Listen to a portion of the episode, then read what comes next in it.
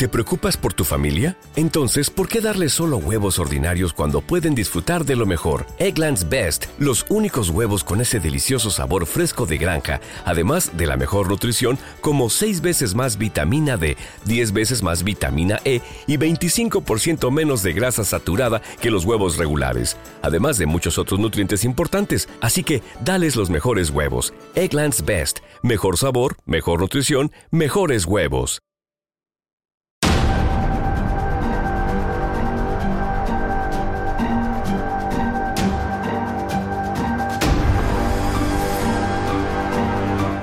¿Qué tal amigos y buscadores de la verdad? Bienvenidos a una nueva emisión de El Verbo.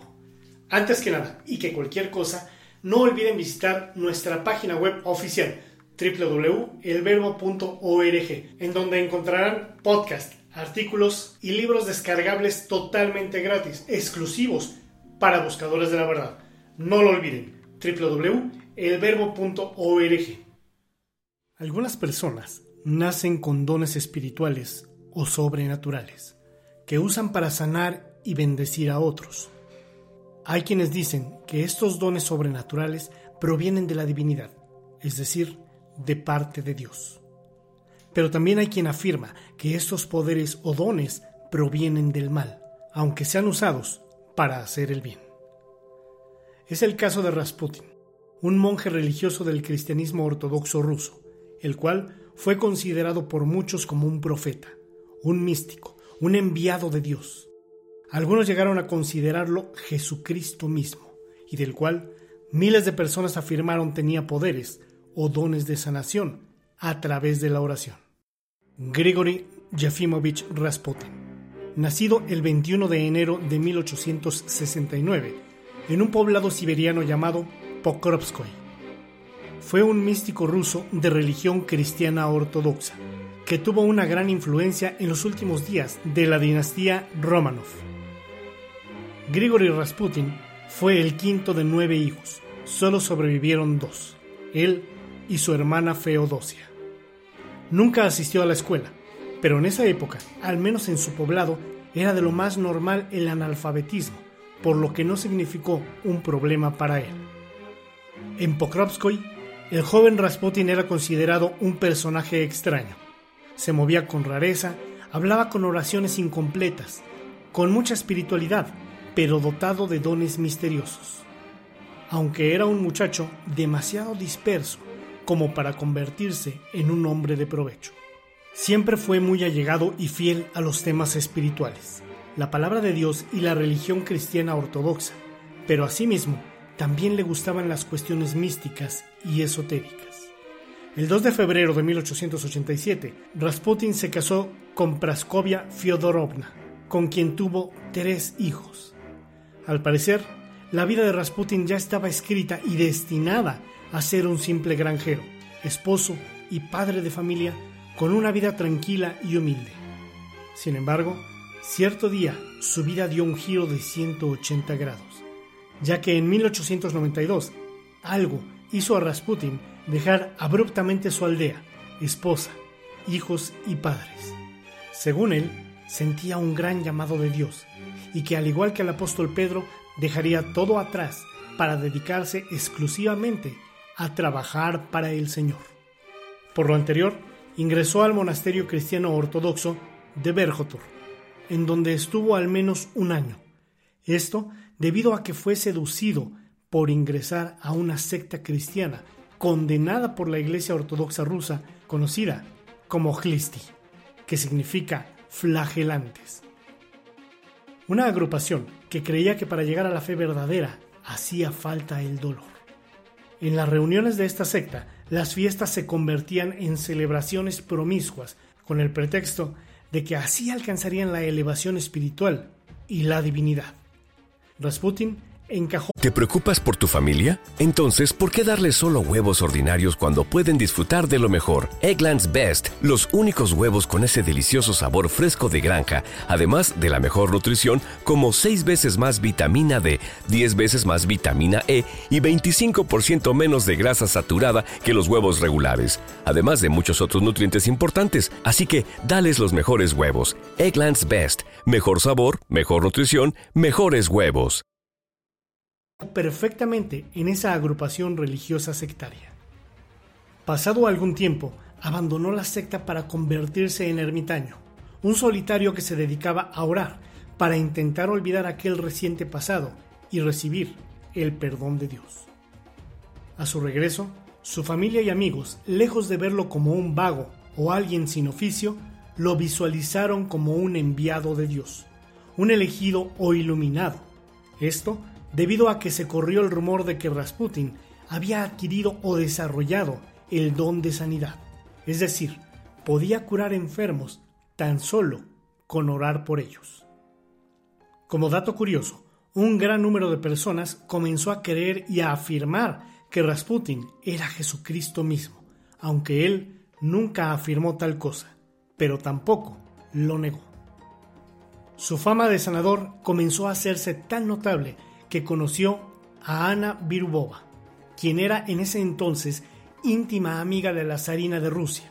Gracias a eso, en el año 1905 fue llamado al Palacio de los Ares para cortar una hemorragia de su hijo y heredero, Alexei Nikolayevich Romanov, que padecía de hemofilia, la cual es una enfermedad hereditaria que se caracteriza por un defecto de coagulación de la sangre debido a la falta de uno de los factores que intervienen en ella, y que se manifiesta por una persistencia de las hemorragias. Con la intervención de Rasputin, el pequeño Zarevich efectivamente mejoró. Algunos investigadores sostienen que el método de sanación utilizado por Rasputin fue a través de la hipnosis, una técnica que dominaba a la perfección. A partir de ese momento, el místico Rasputin se volvió parte de la corte imperial y protegido de la familia Romanov, especialmente de la zarina Alejandra. La labor principal de Rasputin era detener las hemorragias del hijo del zar. Numerosos cronistas rusos han relatado que el místico era capaz de aliviar al pequeño tan solo con la mirada, y que en una ocasión, aun estando a kilómetros de distancia, Rasputin pudo detener su malestar tan solo con orar por él. Aunque científicamente y a la fecha no se tiene una explicación para estas sanaciones milagrosas, las cuales están muy bien registradas. Gracias a su carisma y al aire de misticismo, ganó mucha popularidad entre la aristocracia rusa, además de poseer un gran atractivo para con las mujeres, basado, además de en su físico y en su intuición, en su conocimiento de las escrituras y en cierta tradición rusa que seguía prácticas de promiscuidad como camino a Dios. Aún así, Rasputin llegó a obtener tanto poder en la corte rusa que se convirtió en consejero personal del zar, a tal grado que se dice que el emperador no tomaba una decisión sin antes consultarla con el místico Rasputin. Por otro lado, también se hizo de enemigos políticos muy poderosos. Fue muy atacado por aquellos cortesanos y nobles que se sintieron amenazados en sus intereses y propagaron rumores que sirvieron de alimento para los revolucionarios enemigos del régimen zarista. Durante la Primera Guerra Mundial fue acusado de ser un espía alemán y de influir políticamente en la zarina, que era de ascendencia alemana, en sus nombramientos ministeriales cuando el zar estuvo ausente por la guerra. Este hecho fue desastroso para la permanencia del régimen zarista. Se dice también que Rasputin era un mujeriego empedernido, teniendo su propio club de fanáticas, todas mujeres de la aristocracia rusa, así como que era un gran aficionado al alcohol y a la comida. Sin embargo, los cronistas han dicho que todo se trataba de rumores por parte de los enemigos del zar, para desprestigiarlo y atacar desde todos los flancos. Pero, ¿por qué los enemigos del zar querían atacar a Rasputin? Considerado amigo íntimo del zarevich Alexei Nikolayevich y su médico personal, ya que éste le proporcionaba una especie de hipnosis curativa y le ofrecía la seguridad que su madre no podía ofrecerle, el futuro de la dinastía Romanov estaba en sus manos. Si él no salvaba de la muerte a Lemofil Kosarevich, la especulación sobre el heredero al trono quedaba abierta. Gracias a esas milagrosas curaciones, la zarina Alejandra confió ciegamente en el monje ortodoxo, ya que las pruebas de sanación que le producía a su hijo eran inexplicables. Confió también en los vaticinios del monje sobre los destinos de la Santa Rusia, a la cual veía a Rasputin en sus visiones, envuelta en una nube negra e inmersa en un profundo y doloroso mar de lágrimas. En 1916, algunos nobles intentaron sobornarlo para que se marchara y no volviera jamás, pero Rasputin no aceptó. Así que también intentaron asesinarlo, pero sin éxito. Pero finalmente, y después de dos intentos de deshacerse de Rasputin, el príncipe Félix Yusupov, que por cierto era primo del zar, logró el éxito esperado. Una operación en la que también estaban implicados un líder derechista de la Duma y dos grandes duques, Dmitri Pavlovich y Nicolás Mikhailovich. El príncipe Yusupov y uno de los duques planearon atraer a Rasputin al palacio del príncipe con la excusa de que se reuniría con la esposa de él, la gran duquesa Irina Alexandrovna. El príncipe Yusupov lo hizo esperar a la gran duquesa, mientras ésta supuestamente atendía. When you shop at a Walmart Vision Center, you get it. You know that you'll spend a little less on stylish glasses for the whole family. Welcome to the Vision Center. Let me know if you need help finding the perfect frames. Hey, Mom, you were right. These glasses are cool. Hon, they take our insurance. That means Papa's getting a new pair too.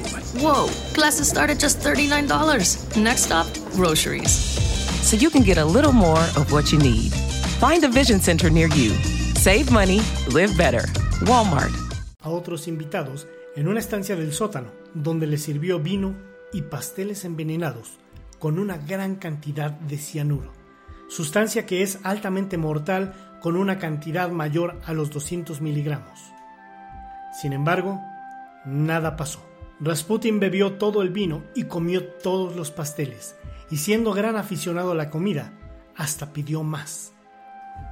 El príncipe Yusupov estaba anonadado y exasperado porque el veneno había hecho ningún efecto. Así que le dio un tiro directamente al corazón con una pistola Browning y Rasputin cayó desplomado sobre la mesa, por lo que el príncipe lo dio por muerto. Sin embargo, mientras se preparaba para salir a deshacerse del cadáver, el místico ruso se levantó y salió por la puerta hacia el exterior.